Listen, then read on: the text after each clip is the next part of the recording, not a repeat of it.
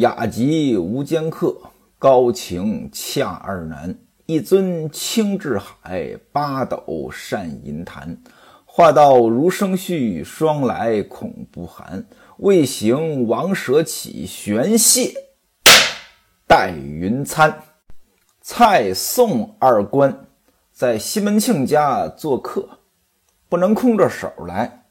蔡状元拿出了自己的见面礼，那宋大人拿的是什么见面礼呢？哎，干脆，哈哈，就一个拜帖，上边写着“世生宋乔年拜”。您注意啊，这历史上呢还真有宋乔年这个人。这人呢出身还不低，他爷爷呢叫宋祥，宋祥是宋朝的宰相，宋仁宗时期的宰相啊。而且宋祥可不是一般人，连中三元。连中三元是什么意思？就是在乡试、会试、殿试三次考试当中都是第一名。分别是解元、会元和状元，这就叫连中三元。连中三元这个词儿呢，经常说，但各位您可千万别觉得连中三元是一件简单的事情。整个中国历史科举考试连中三元的，一共就十七个人，另外五科还有两人，加在一起十九个人。按理说，宋乔年有这么好的爷爷，那应该混得不错吧？还真不是。宋乔年呢是次进士出身，什么意思呢？免试成为进士，不用考试，这挺好吧？但是当官的过程当中，因为生活作风问题，再加上以权谋私的问题，被办下来了。这一办下来，在家闲了二十多年，按理说呢，这人就废了。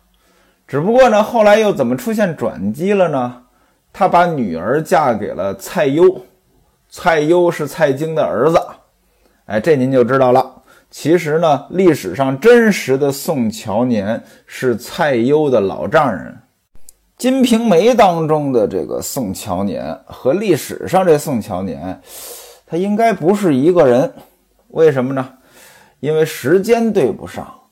真实的宋乔年在政和三年就死了。听过前文书，您知道，咱们这书大概一开书没多久，历史上真实的宋乔年就死了。那作者这里边把宋乔年又安排为山东巡案，到西门庆他们家来做客，那就是借用了这个历史人物。或者呢，只是借用了一个名字而已，您别把它当成真实的历史人物来看。宋乔年，宋大人来西门庆他们家做客，也够梗的。好家伙，一点礼物不带。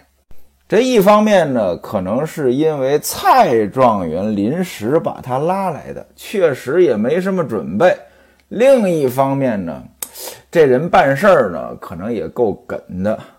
表面上的工作呢都不愿意做了。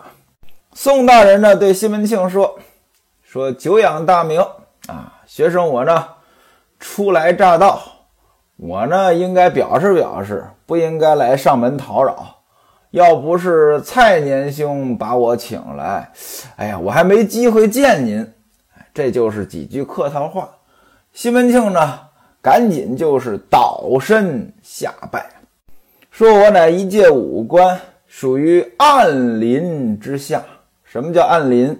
就是巡查巡视，那指的就是巡案大人。说我在您的手下，今天呢，您能到我这儿来，蓬荜生辉。西门庆对宋大人那是毕恭毕敬。原文写礼容甚谦，双方呢行了礼。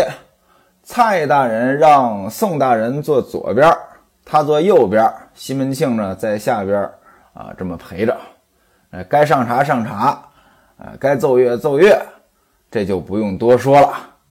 聊聊天那该吃饭就得吃饭，该喝酒就得喝酒。西门庆这次呢，可是下了血本了。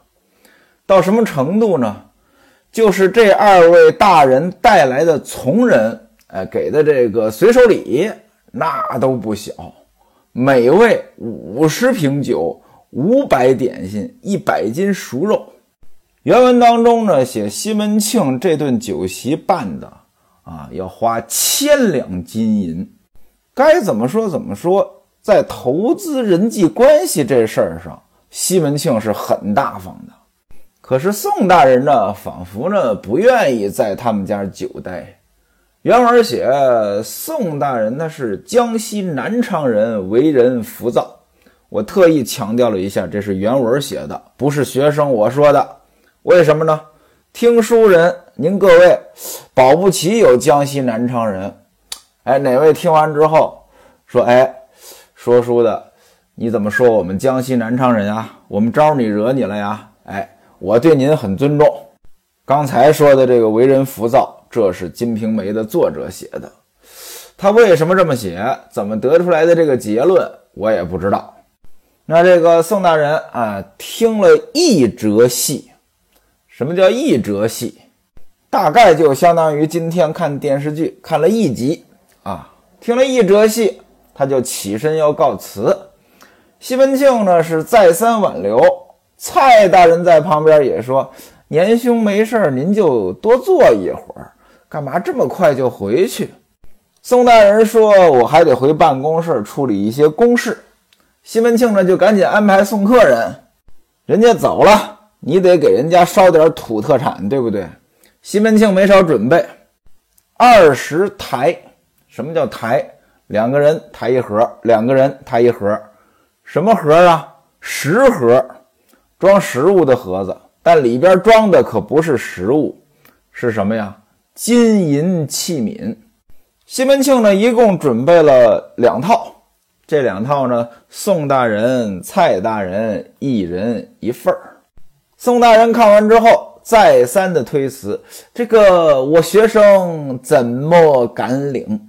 看着蔡大人，蔡状元一看，哎呀！年兄，你这个够资格，这对你来讲，这不叫事儿。我不行，我怎么能收这些东西呢？西门庆说：“嗨，别客气了，这都是小礼物，不过是一些下酒菜而已。”对呀，你装在食盒里边，那肯定是下酒菜呀。事实上呢，这表面上是下酒菜，里边呢都是贵重物品。这二位呢，还是推让西门庆呢，不由分说安排人，哎，就送出去了。盛情难却，宋御史宋大人就把这些东西呢都收下来了，跟西门庆说：“哎，你看我刚来，吃你一顿，还拿东西，哎呀，太不好意思了。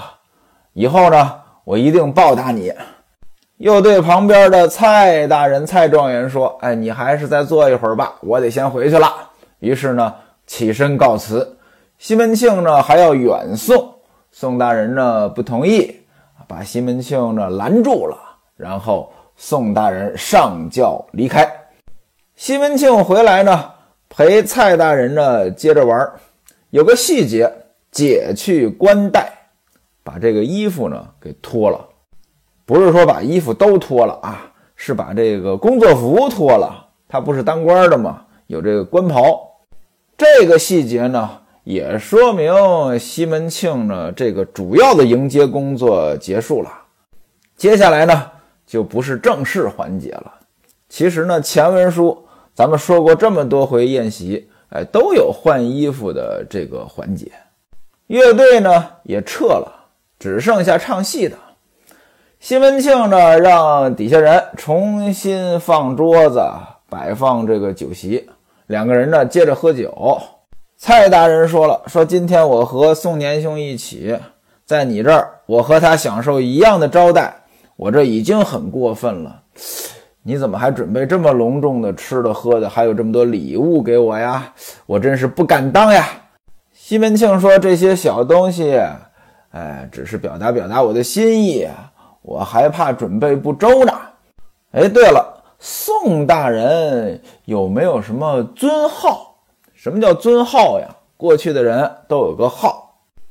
蔡状元说了，号松元，松树的松，源泉的源。各位，源泉的源应该是哪个源？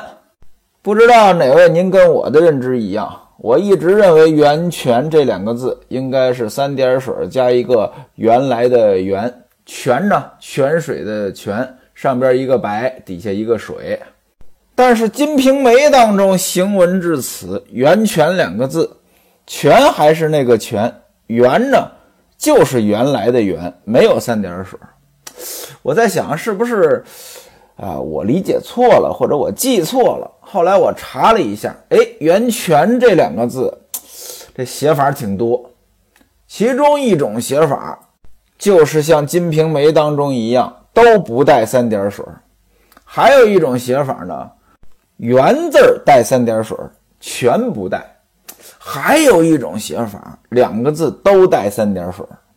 哎，蔡大人介绍了宋大人的号，叫松元。蔡大人呢开始邀功了，说之前呀他不肯来，我呢一个劲儿的夸你，说你人特别好，你跟老先生也熟，他才来。他也知道你跟翟大管家呢是有亲戚关系，这老先生就是翟大管家。西门庆说，估计翟亲家跟他提过我。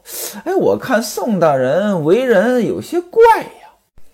蔡大人说了。说他虽然是江西人，倒也没什么古怪之处，只是不知道今天这头一回见面，怎么这个面子都不给。您看啊，这个《金瓶梅》这地图炮开的，对江西呢很有意见。说完之后呢，两个人呢就都笑了。西门庆说：“今天呢时间不早了，您就别回船上去休息了。”他呢是坐船路过这里，这蔡大人说了，说我明天早上呢就要起航。西门庆说：“别嫌弃我，在我这儿住一晚上，明天呢我还得给您长亭饯行。”蔡大人说：“那太感谢您了，厚爱厚爱。”于是吩咐手下人先回去，明天早上来接，只留下两个家人伺候。手下人都走了。哎，人少了，有些事儿呢就方便了。西门庆找戴安，跟戴安这低声说了几句，说了什么呢？把董娇儿、韩玉串请来，从后门用轿子抬进来，不要让别人知道。明朝对于官员逛妓院这事儿，那是管得很严的，但是这事儿呢又屡禁不止。明朝政府不让官员到青楼妓院当中，但是可以把青楼当中的小姐姐们请到家里来呀，这不就隐蔽多了吗？西门庆呢也深知这一点，哎，从后门用轿子抬进来，不要让别人看到。他这么做当然是为了招待蔡状元。我们想一想，如果宋大人不走，也要一样的招待，那这关系呢就能更进一步。有一本小说叫《副处长》，这是一个官场小说，作者是贾志刚先生，写的挺好，特别幽默。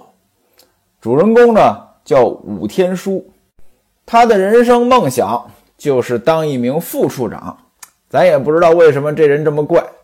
你说都梦想了，还不大一点当个处长不行吗？哎，梦想是当副处长，为了当副处长，哎，得跟处长打好关系呀，想尽了各种办法。其中呢，就有一段，呃，要跟这个领导呢一起嫖过娼，因为有人跟他出过主意，一起嫖过娼，那关系呢就不一样了。西门庆这个也是一样的逻辑。戴安答应一声去办了。西门庆接着陪蔡大人喝酒，喝酒听戏。西门庆就问呀：“上次您不是回家省亲吗？啊，回家省亲，在家待了多长时间呀？家里面老夫人怎么样？身体好不好？回家省亲啊，中了状元之后回家省亲。呃，上次呢也来西门庆家了，咱们说过这段啊。这蔡大人说了。”说母亲呢身体挺好，我在家呢待了大概半年吧，不曾想被曹和给弹劾了。曹和是谁呀？这还真是个真实的历史人物，的确是明朝人啊。曹和呢，把他们给告了，将学生我同学一共是一十四人，我们这些在使馆的，使馆就是编修史书的机构啊，我们这些在使馆的人都给放到外边去了。我这不就是做了两淮巡盐吗？宋年兄、宋大人就做了巡案。我们呢都是蔡老先生的门下。西门庆又问：“现而今安大人在哪里？安大人是谁？哎，您还记得吧？上一次蔡状元来西门庆家，有个安进士一起来的。这安进士本来应该是安状元，结果呢，因为一些原因。”这状元给了蔡状元了，他就变成了安进士了。哎，就这个人，这人叫安臣，他的号呢跟学徒我这个名字一样，凤山。蔡大人说了，安凤山他已经升了工部主事，现而今呢，他在荆州采办黄木。什么叫黄木？给皇上盖房子的木材。以后呢，有机会我再把他呢请到这边来。两个人就这么聊天儿，哎，这些戏子呢也过来呢敬酒。蔡大人就说了：“说你们给我唱个《渔家傲》。”这帮人就唱，正唱着呢，戴安回来了，跟西门庆说：“董娇儿、韩玉串呢都从后门进来了，在娘房里坐着呢。”西门庆说：“呢，你把轿子也抬走。”戴安说：“已经抬走了。”西门庆。到后边走到上房，这两个卖唱的就给西门庆磕头。西门庆说：“今天把你们请来，晚上服侍你蔡老爹。他现在是巡按御史，不可怠慢。各位您注意啊，这个地方呢，应该是写错了。宋大人才是巡按御史，这蔡大人他不是两淮巡盐吗？你们二位用心服侍。”我另外会酬谢你们。西门庆说他是南方人，好南风，你们不要扭手扭脚的。各位您注意啊，这里边呢说他好南风，南方的南，您还记得吗？上一次蔡状元来西门庆家，跟他一起来的那个安大人安臣也是好南风。但是两个男不一样，这安进士啊说他喜上南风，这男是男女的男，同性恋，他看上书童了。这个今天说蔡大人好南风，南方的南，那应该不是同性恋的意思。如果是同性恋，西门庆不可能叫两个妓女来陪他呀。西门庆说：“他好南风，你们不要扭手扭脚的。扭手扭脚什么意思？就是扭扭捏捏，形容这女人的娇滴滴的样子。西门庆不让他们扭手扭脚，那那意思得让他们奔放一些，大概这个意思吧。那为什么南方人就喜欢奔放一些的妹子呢？这我也不知道。”董娇儿一听呢，说：“嘿，娘您听哎。”爹呀，您是杨觉聪靠南墙，越发老辣了。什么叫杨觉聪靠南墙？觉就是脚这个字儿呢，在古音当中读觉。杨觉聪一种特别辣的葱。那靠南墙什么意思呢？北方农村呢有这个生活，像这个河北呀、山东呀这一带，华北平原这一带吧，离不开葱，本身就爱吃葱，炒菜呢。得用葱花炝锅，也有叫爆锅的。我们老家的话呢，叫曲锅，什么意思呢？那个油烧热了，把葱花放进去爆一下，炒出来的菜才香。学徒我到了南方之后呢，吃什么菜都觉得没味儿，就少这道工序。您看浙江这一带啊，喜欢这个菜油、菜籽油。啊，很多浙江人呢说，这个炒菜的时候呢，菜籽油多烧一会儿，不然有这个菜油的味道。您要按照我老家的方法，拿这葱花爆一下，也没这个味道，还挺香。华北平原这一带离不开葱，可是呢，冬天的葱又不能生长，怎么办呢？把这个葱呢，在秋天从地里挖出来，一捆一捆的，啊，要晒一下，好保存。晒在哪里晒呀？肯定靠着南墙晒呀，对吧？羊蕨葱靠南墙，本来羊蕨葱呢它就辣，晒完之后更辣了，呃，越发老辣了。老辣其实就是老练，呃，形容人呢办事呢越来越厉害。这是说西门庆呢，呃，办事周到，给他们叮嘱的到位。他接着说：“王府门口磕了头，俺们不吃这井里水了。”这句话什么意思？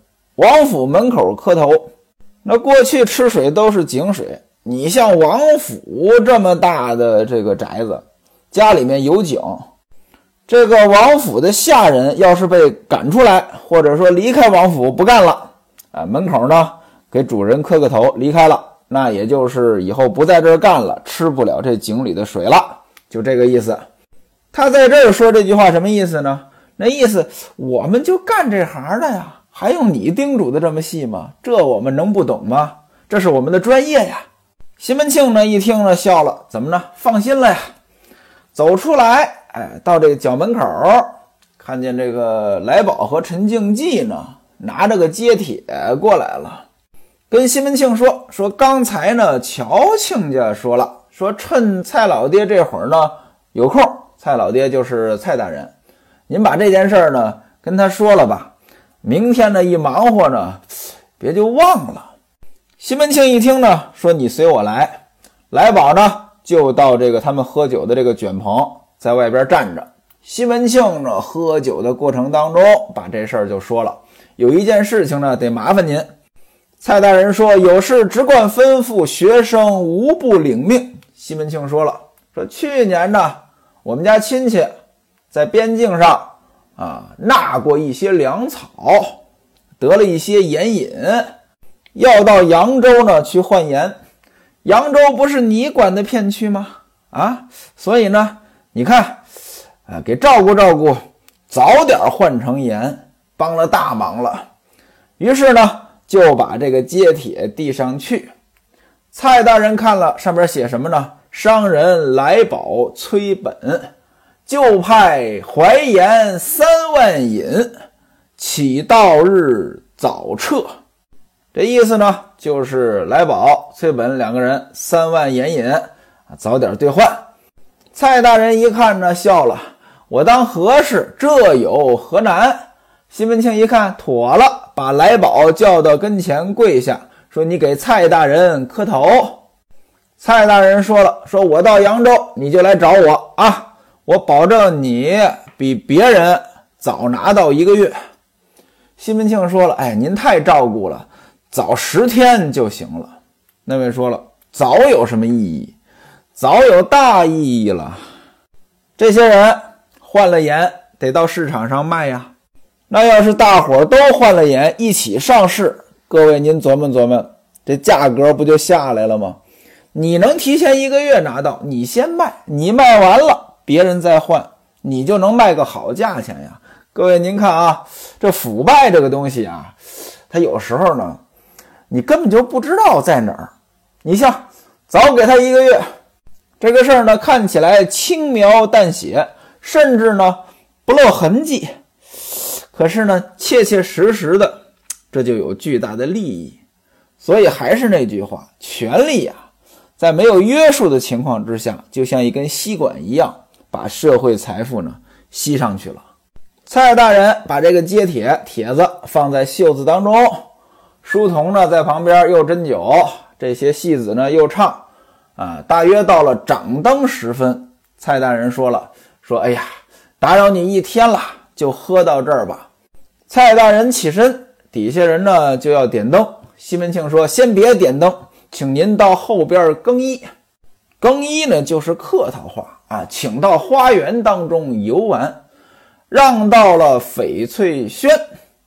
翡翠轩这里早就准备好了，又一桌酒席。当然了，这回没有唱戏的了啊，这些戏子呢已经打发走了。这回上场的是谁呢？您也猜到了，那两个盛装打扮的青楼妓女。